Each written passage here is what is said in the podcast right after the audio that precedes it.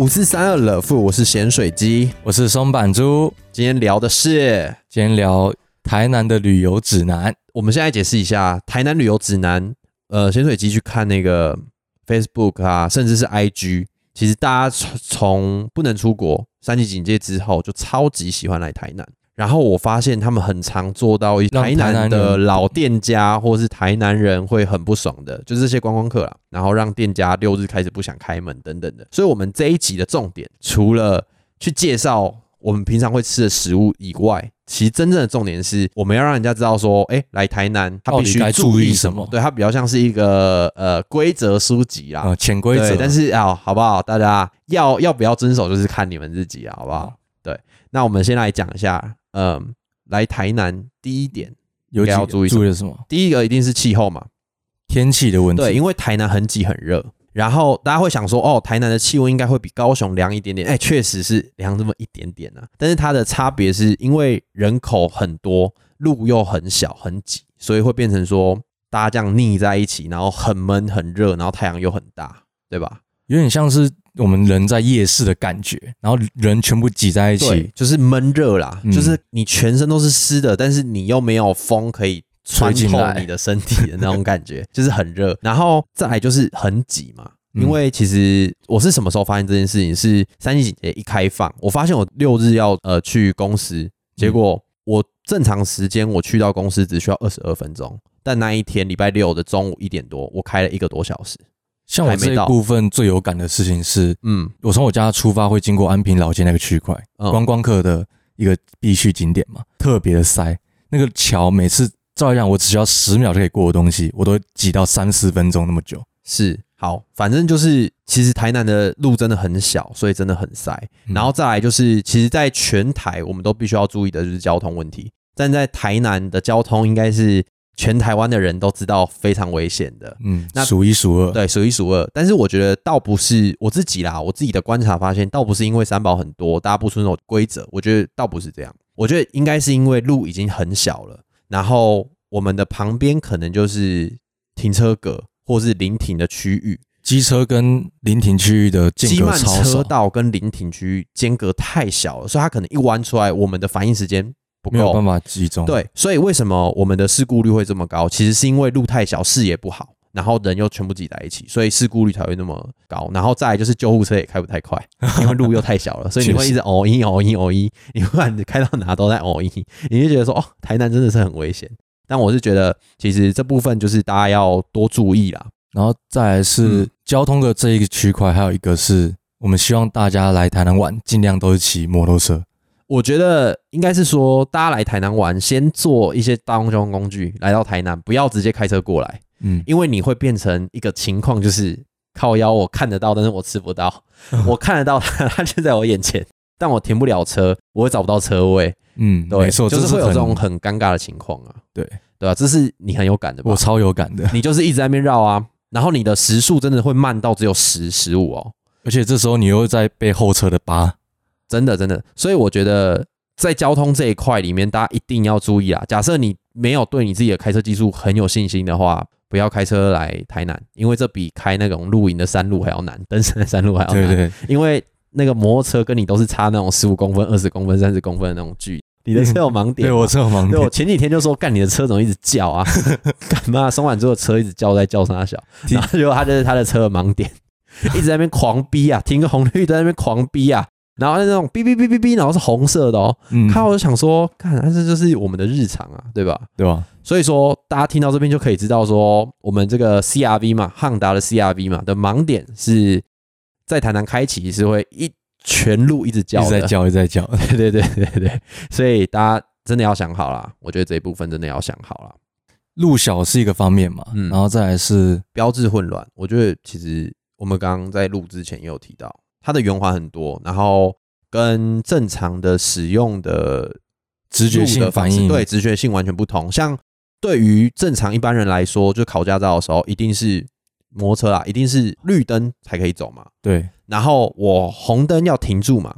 台南有一些路圆环的路，就是它有一些地方，它旁边会有一个小的蓝色的牌子，嗯，然后会写说“机慢车红灯可右转”。这个真的是很奇怪的。对，然后这个连台南的本地人，他可能是永康人，他可能是呃麻豆人，他们都很常会犯的一个错误。这一部分其实很多人他们就很容易停在最前排，然后看着他的那个手机导航，然后东望西望，然后想说他在那边划手机。但是刚好提到嘛，就结合一下前面说台南很闷热，对车子很多，嗯，那这个时候我们的这些台南人呢，他一定他不会跟你说，哎、不好意思，请你往前走，他绝对不会这样。他绝对就是这样，哔这样子，对不对？对对一定是这样子啊。然后他可能骑过去的时候，还会跟你说：“干你娘、欸！”对，我走不走？靠腰。因为这个情况真的是发生在我身上过一次。嗯因为我太久没回来，而且回来都是开车。嗯有一次真的是骑车，我已经忘记圆环红灯是可以右转的，我就被扒过。别人超过去的说：“哦，真的可以右转啦、因为对我来说，我每天之前每天去上课都要经过那一条嘛，连早上哦，平日的那种早上八点哦，都很常遇到这种这种白痴，我就觉得说，干，因为很塞，然后大家都赶着上班或是上课，对，然后你就是你就是不走啊。对你不走，然后后面全部塞在一起，然后真的会很不爽。你懂吗？然后天气又很热，天气真的很热，然后又要去上课，感觉很不爽。所以这一点真的是外面来的要特别注意圆环这个地方。圆环，我觉得你没有信心，你不要骑圆环，嗯，因为圆环很危险，真的蛮危险的。圆环真的是三天两头出车祸过。对，因为骑车很容易被那个开车的绕出去的时候撞到，因为它的那个红绿灯不是直直行的看，它是稍微有一点角度的，所以你很容易没有注意到圆环的红灯，然后你往前骑的时候，车子又要切出来，切出来，然后车子又要一定要快，因为圆环里面，如果车的圆环里面其实是比摩托车的圆环更危险，，更危险。对，所以它它切出来那个速度很快，然后真的很容易发生很大的车祸，嗯，所以这大家这一部分一定要小心。特别注意啊。没错没错，另外一个嗯交通的点是，台南很多的路，照理讲左转的话，有一些路会分化成多一个左转道，让你可以切出去左转。好，我我整理一下，就是说，因为台南路很小，你就是把它想象成高雄可能有六线道、三线道、四线道这种东西。那我可能里面倒数出来的二线跟最里面那一条就是快车道嘛。那你要开比较快的人，你就会就是你的直觉性会叫你自己靠左靠内线道去开，对不对？嗯，可是，在台南，因为路真的太小，只有两线道，所以代表说它的左转车道跟快车道很长是同一条。对，然后你会很突然的到四灯号的路口，你就会变成说靠要它亮左转灯了，干！可是我在左转道，我一定要转，你千万一定要转，因为你如果不转，后面的车全部塞，然后你可能在停红绿灯，会有人来敲你的玻璃，说你到底在冲啥小？嗯，因为这因为真的会。很塞，对，嗯，所以听到这边其实就知道，嗯，就是台南台南台南人，我自己啦，我自己这边呢，有时候真的是蛮不喜欢观光客的。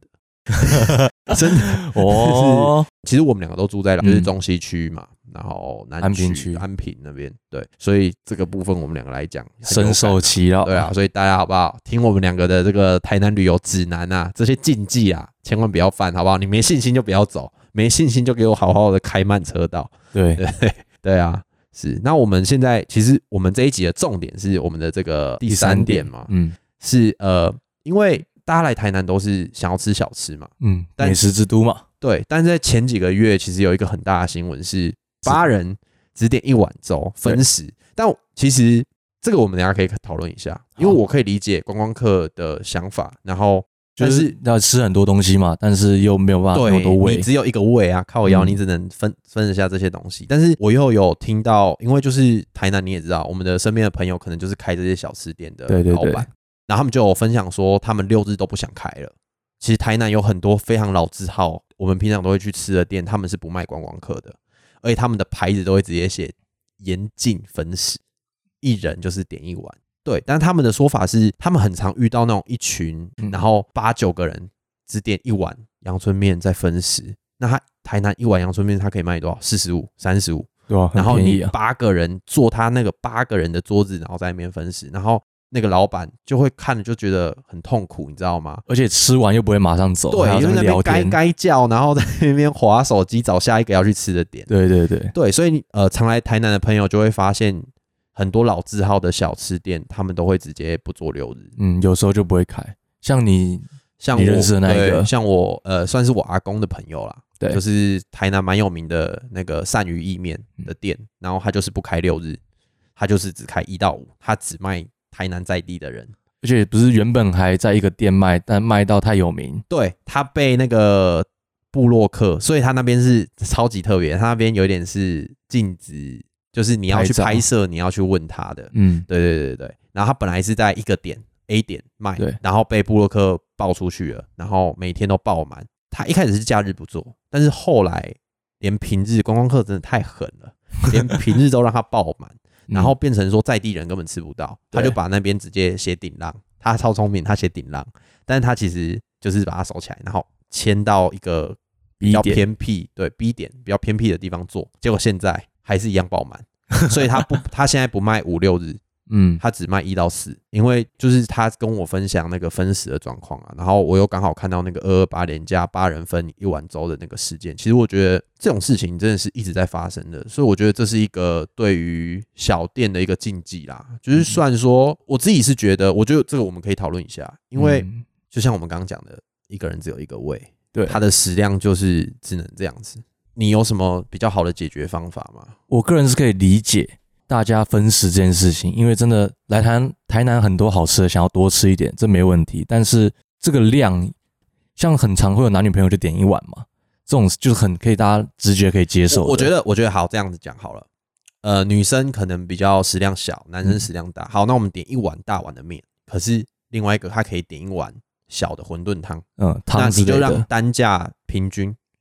你不要说干超夸张，什么三个人点一碗，我觉得三个人点一碗就很夸张了，你知道吗？这就不能接受了。对啊，你只点一碗面，结果你拿人家三个碗，然后在那边分食，我自己都觉得很难看，看然后在那边看了就很那对啊，然后在那边狂要汤匙，我真的我其实我那天听，因为我其实我一开始也觉得这没什么，你知道吗？嗯，因为人都是这样嘛，你你自己在做的时候，其实你没有那个意识，但是对于店家来说，他会觉得看很困扰啊，嗯，对不对？所以我在听那个老板讲的时候，我真的觉得真的有这个，真的真的真的是他有他该生气的地方，如果是我，我也会生气，对啊，所以我觉得这一部分真的是要教大家，我觉得一个准则啦，就是两个人，嘿，他们至少要点一碗面或者一碗副食品，副副你说婴儿啊 副餐副餐。副餐啊，对啊，我就可以点一些小吃啊什么的。好，那接下来嗯。我们讲完了大家来台南要注意的事项，那我们可以一开始。定要注意，不是要注意，一定来台南。如果你有点到这一集，反正我们这一集 IG 想要下广告，嗯除了让我们自己的哎乐富零二二零，好不好？大家拜托去追踪一下。除了让我们自己涨粉以外，最大的重点是我希望大家可以来台南，真的是为那个店家多想一点啊。嗯，这样才长久啊，大家才可以吃到好吃的美食，然后台南也愿意继续做。对，台南人这些店家也不会有太多的跟顾客 Complain 的纠纷。哎、最近不是那个 阿唐咸粥老板娘都哭了嘛？哦，对对对大家真的注意一下自己的键盘，好不好？嗯不要一直你喜欢吃就吃啊，不喜欢吃你就下次不要再来了。他真的有他的立场啊。对了，对啊，对啊。好啦，来介绍一下美食啦。美食的部分，那我先松板，对啊，松板猪这个平常自己爱店是什么啊？像不要降，也、不要降气的哦。我们这些听众他是不想要降气的哦，他们要的是那种干，我们真的会直直推的那种，好，我直推一间，直推。是我觉得台南我吃到现在我最喜欢吃的店，而且我一定以后交女朋友我会带她去吃的店。好好，来来来，所以交女朋友这个，所以它不是一个低单价的，它大概区间都在两百到三百，哎呦，就是带女朋友的日常小确幸可以选择的对。店。嗯。就是你去来旅游出来玩一定会付愿意付这个钱的店。嗯嗯嗯他这家店的名字叫做拿尼面，嗯。嗯，N A N I 面，嗯，N A N I 面，好，嗯，它这家店是在做一个沾面，日式沾面，它的 Google 表单上面写的是日式式，沾面，对，但是可是，我认为它是台式的，嗯，它只是因为有沾面这个事情才把它写成日式的，是是，因为它是里面的食物都是用像三大三大肉嘛，猪肉、牛肉、鸡肉，是真的有这个三大肉这个说法吗？还是是你刚刚 我刚刚忽然想到的，三大肉？OK，来，大家注意三大肉，嗯，三大肉。这三大肉里面，它的肉都是用台式的做法去做的，它是有腌制还是像控肉这件事情，日本没有吗？他们好像是叉烧，类似叉烧那种东西？对对对，拉尼面里面做的是控肉，而且它的控肉超大一块，口感上面它肥和肉的里面肥肉跟瘦肉的比例就是五比五，五比五，然后一整大块，而且是你可以切得开。它是真正的一比例猪啦，它是依这个五比五的比例啊，对对对，去卤的一比例出来，没错没错没错。对，好不好？如果来台南的人啊，想要吃这种有比例的这种一比例出的话，就可以就是我们这边推荐这个那里面，而且那是你平常真的会去吃的。我平常真的会吃。那你描述一下，描述一下它这个面大概是什么样子，然后什么口感，给我们观给我们听众一些这种画面，好不好？它里面的话，就是你一开始进去就有点日式风格的店店面装潢，是，然后再来是你会坐在他的吧台上面，每个人都坐在他的吧台上面去观看他的制作过程，而且一进去你就可以闻到很浓的他那个熬的沾面沾酱的那个香气，熬的。对你说他是熬那个汤，然后让它收收汁之后变成沾的酱汁，有对有点这样子。那它沾的酱汁是什么？就是我其实不太懂，因为我的我的想法里面啊，它会很像那个火锅，然后熬熬熬熬到那种白色的，哦，它有点特别的是日式蘸酱不是沾类似酱油那种对，清淡的，但是它的是它叫做鱼介，它会有鱼的味道，但讨厌吃鱼的人可能就没办法了。看我们诶、你你听你这样讲，我有一点有，我觉得蛮有趣的、欸因为它真的是，虽然说它是台式，它连这种蘸酱它也不是做日式风格的，它顶多它是混血儿啦，对它混血儿，对啊，它是混血儿。诶、我觉得这蛮有趣的。嗯，那它的那种蘸面是荞麦面吗？还是拉面？荞荞麦面啊、这就是它唯一像日式的地方了。而而且去的时候我必必点，推嗯，嗯卤大肠，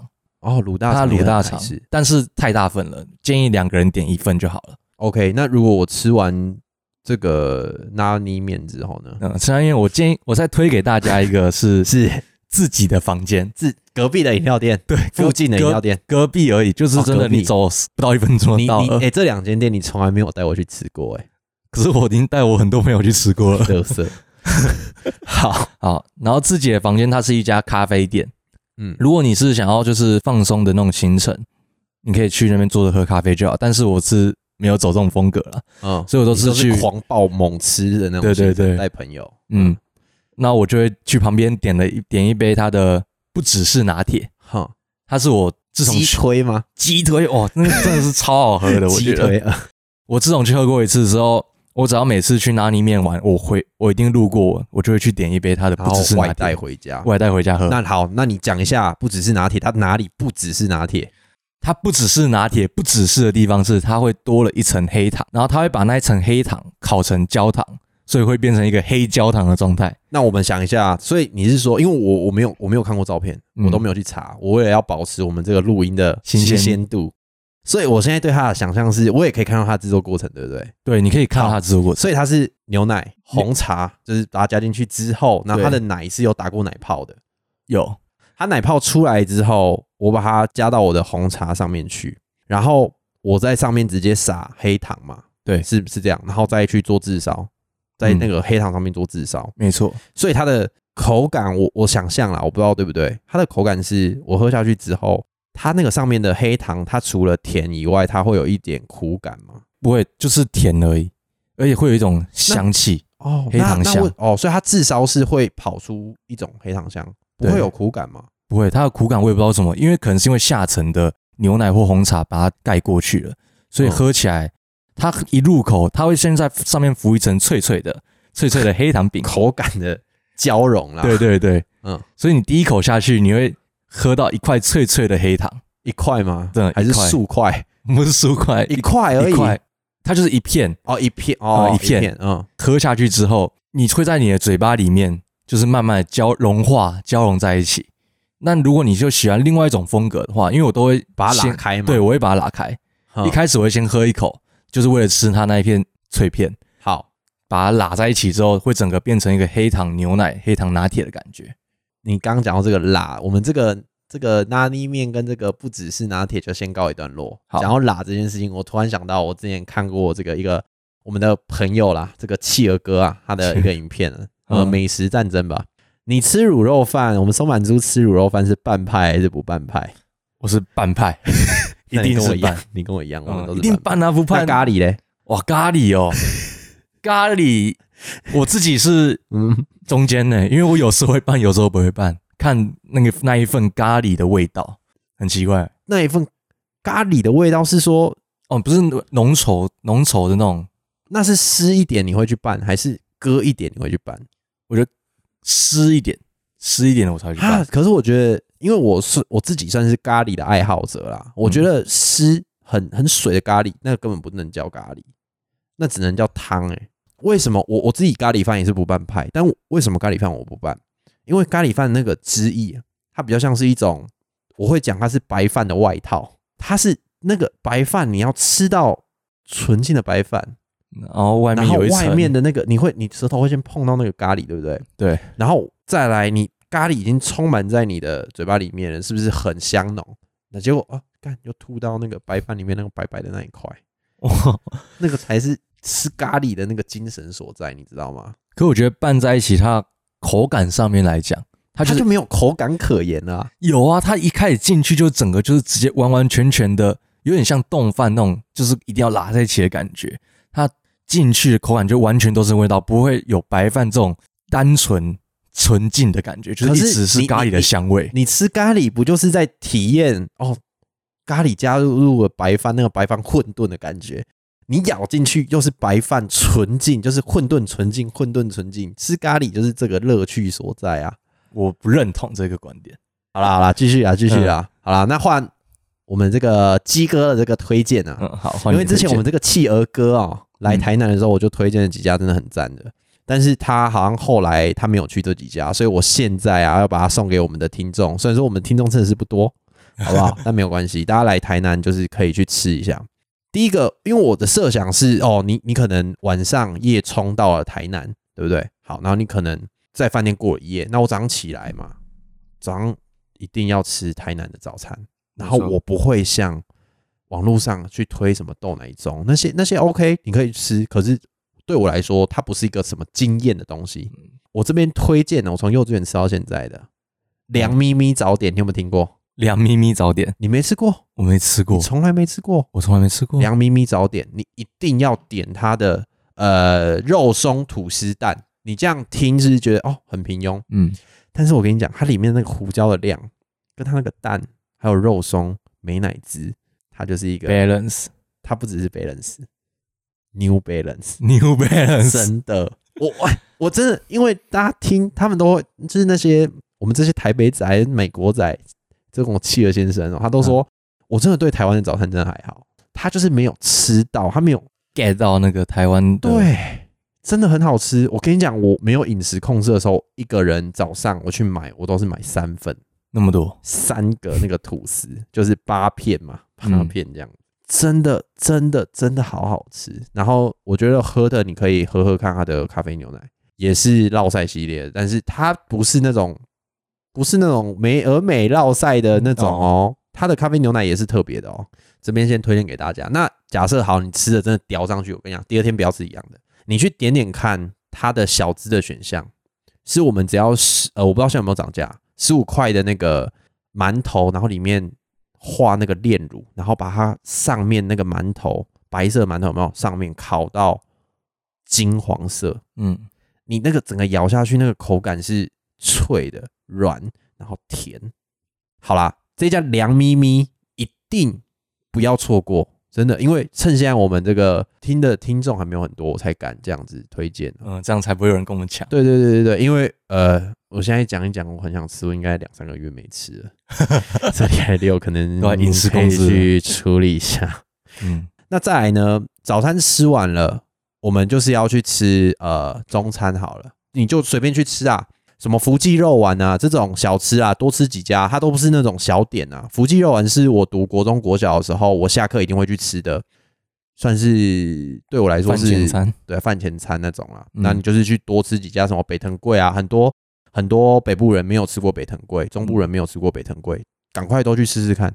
国华街就是比较拔辣的那几家，都去吃吃看，不会难吃，也蛮好吃的，也会让你记忆犹新呢、好对不好？但是到了晚餐，我跟你讲，台南就是一个下午才开始生活的都市。这边我先推荐给大家一家啦，我们的富香沙茶炉。富香沙茶炉。哦，哎、我们那一次要去吃，观光客多到怎样？我们连车位都停不进去，我们在那边外面绕了一个小时，你还记得那一次吗？我还记得我们我，叔叔、我阿妈已经到了，阿鸾姐跟毛叔了哈，嗯，两个已经坐在富香沙茶炉里面，在那边大吃特吃了。就后来我们真的找不到车位，我们是他们吃剩的，然后再包几个什么肉啊高丽菜啊、肉啊，然后回家我们在家里自己煮的。真是被啊深受其害啊，深受其害。对，但是我真的推啦，他呃，但是我不确定，假设你是比较喜欢清淡的口味，或是你不想要晚上肚子一直有那种负担的感觉，那你就可以吃这一家。但是我必须要提醒哦，这家店它的吃点除了火锅的汤底很正宗以外，它的牛肉切的非常薄，它是那种涮一秒就可以吃的那种牛肉。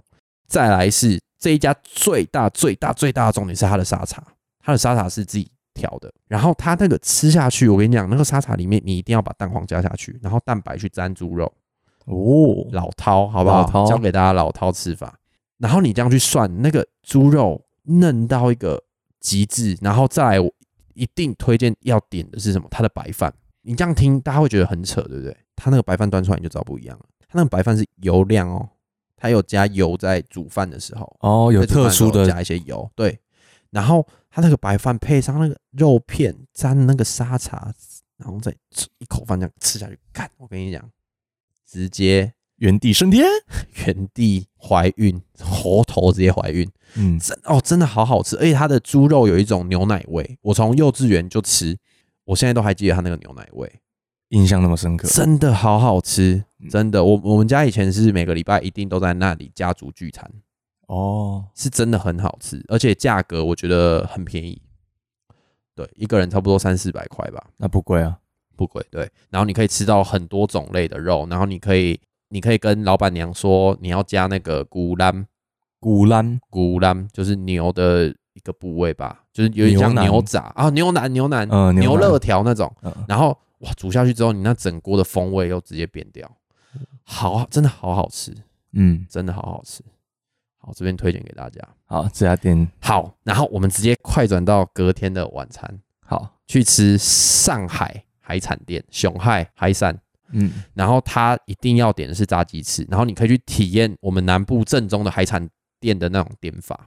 它的那种点法是我的这个台面上全部都是鱼，哦。全部都是海产，然后你要去说哦，我这只鱼我想要怎样吃，哦，对，这个然后我有什么，比如说有螺好了，红雷，我就说我这个红雷我想要做胡椒的，我想要做蒸的，你都可以问老板娘说，哎、这个可以怎么处理，那个可以怎么处理。然后它有一个东西很神秘，但一定要点，好不好？炸鸡翅，来海产店吃炸鸡，真的，它的炸鸡翅是那种古早味的哦，你那嗯个皮一咬进去，它那个汁会，它不是脆皮哦，它是那种很薄的那种皮。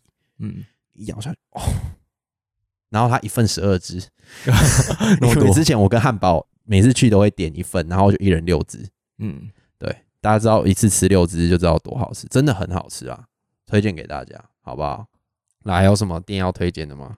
宵夜的部分，宵夜，嘿，宵夜我是想要推荐康胖，夯胖哦，呃你是也吃过？我吃过，但是老实说，我觉得它的牛排，你有吃那个轰炸牛排吗？那个不是我的，那不是你的菜那不是我的 type。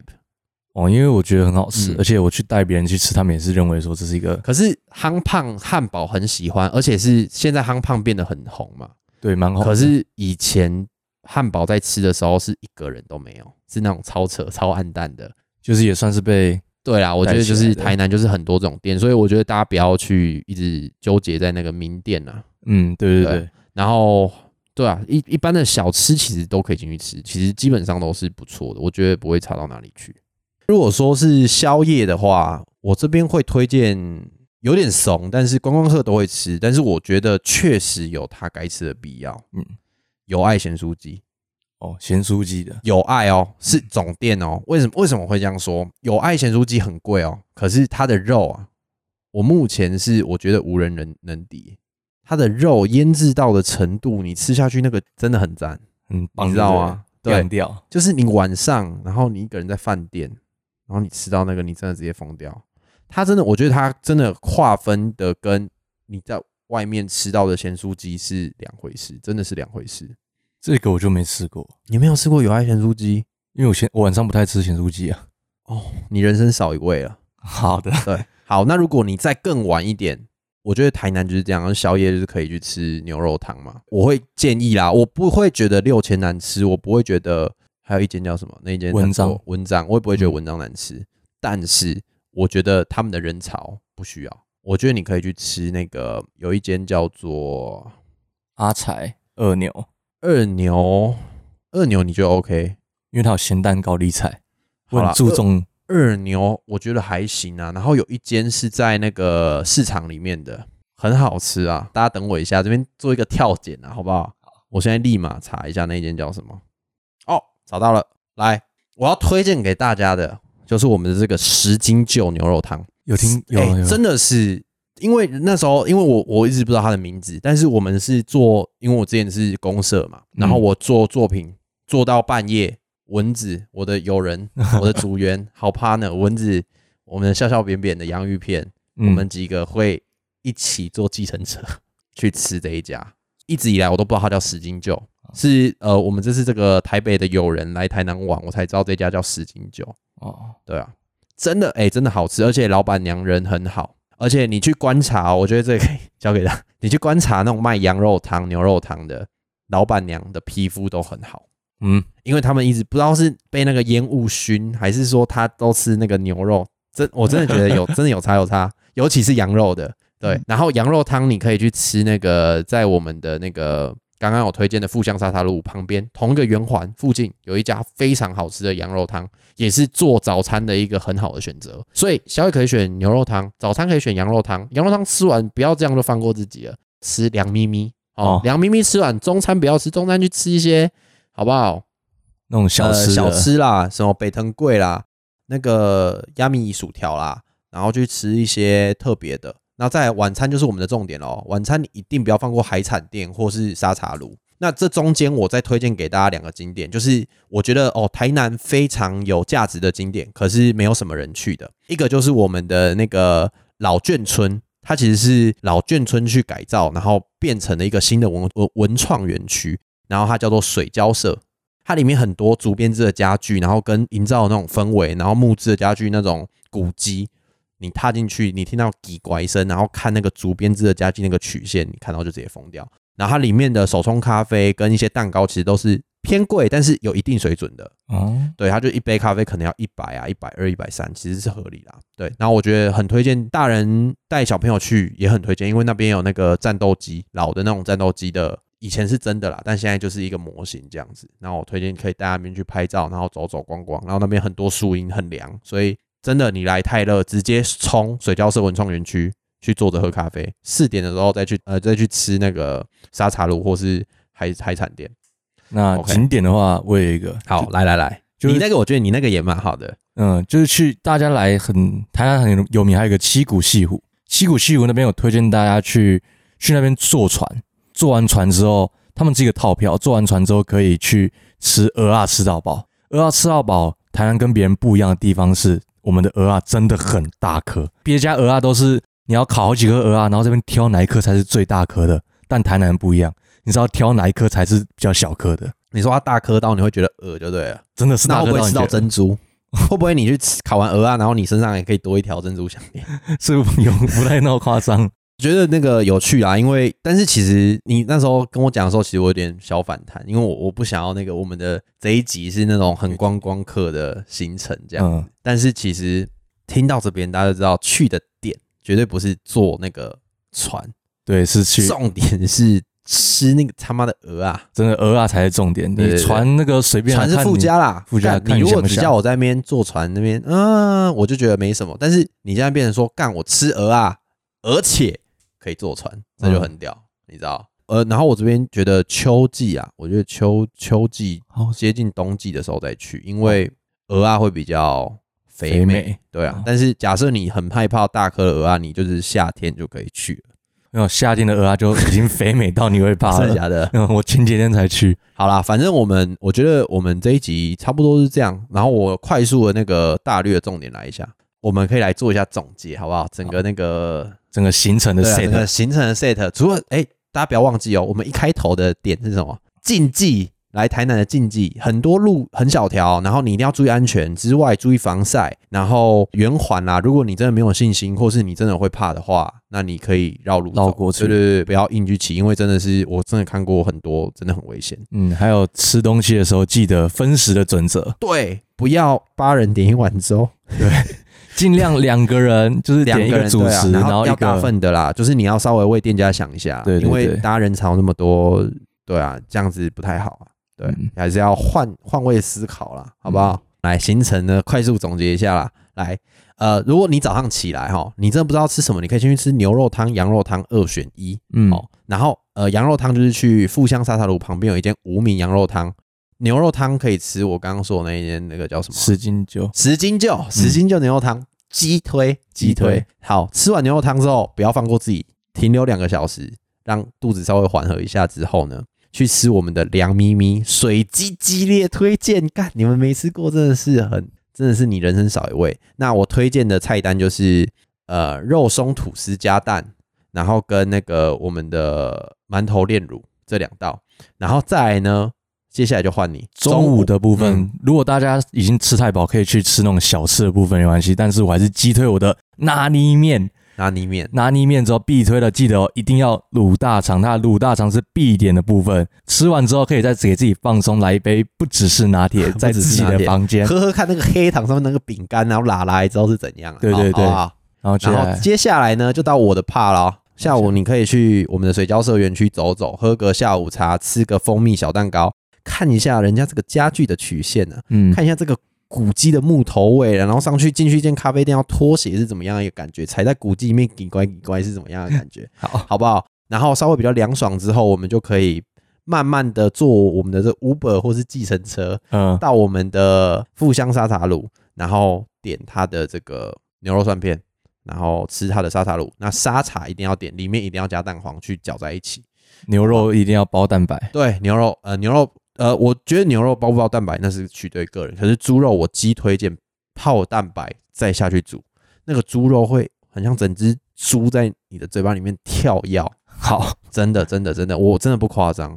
然后我们吃完那个沙茶炉之后呢，回到饭店，晚上闲着没事，去买一下有爱咸酥鸡，盐酥鸡，对，有爱咸酥鸡，好不好？或者是去夯胖，夯胖也 OK。然后隔天你就是排定七股一整天的行程，去看看盐山这种比较观光客的行程。那不要忘记的是，记得要去坐你你说那个船那个嗯龙投票，龙海号，对，龙海号，然后吃上面那个现烤鹅啊，对对好不好？对，每一颗肥美到一个不行，吃完直接多一条珍珠项链。吃完直接隔天落塞，绕赛哦，是这样子。好啦，然后今天的那个台语小教室要教什么？教那个啦，海产店好不好？海产海产不是海产，哦，海产海产店就是嗨三打哦。那我们的上海海产店就是熊海嗨三打，那大家要记得这个词哦。然后来台南的时候可以尽量的使用一下。哎还有什么要教牛腩？古兰吗？嗯哦，古兰也可以。然后如果我们去我们的富香沙茶卤，可以跟老板娘说掏给牛，我想要几混古兰，嗯，好不好？牛腩，牛腩那个加下去，直接让你的沙茶卤变成牛肉火锅，真的好好吃，好不好？真的拜托大家来台南不要错过，因为我们现在我们的观众也不多，所以我才会推荐。但是我我可以我可以说，我有一次去吃，有遇到那个吴总先在外面排队。对，OK 啦，反正今天就是大概到这边，然后这边交给大家。好，谢谢大家，拜拜。我是咸水鸡啊。我是松板族。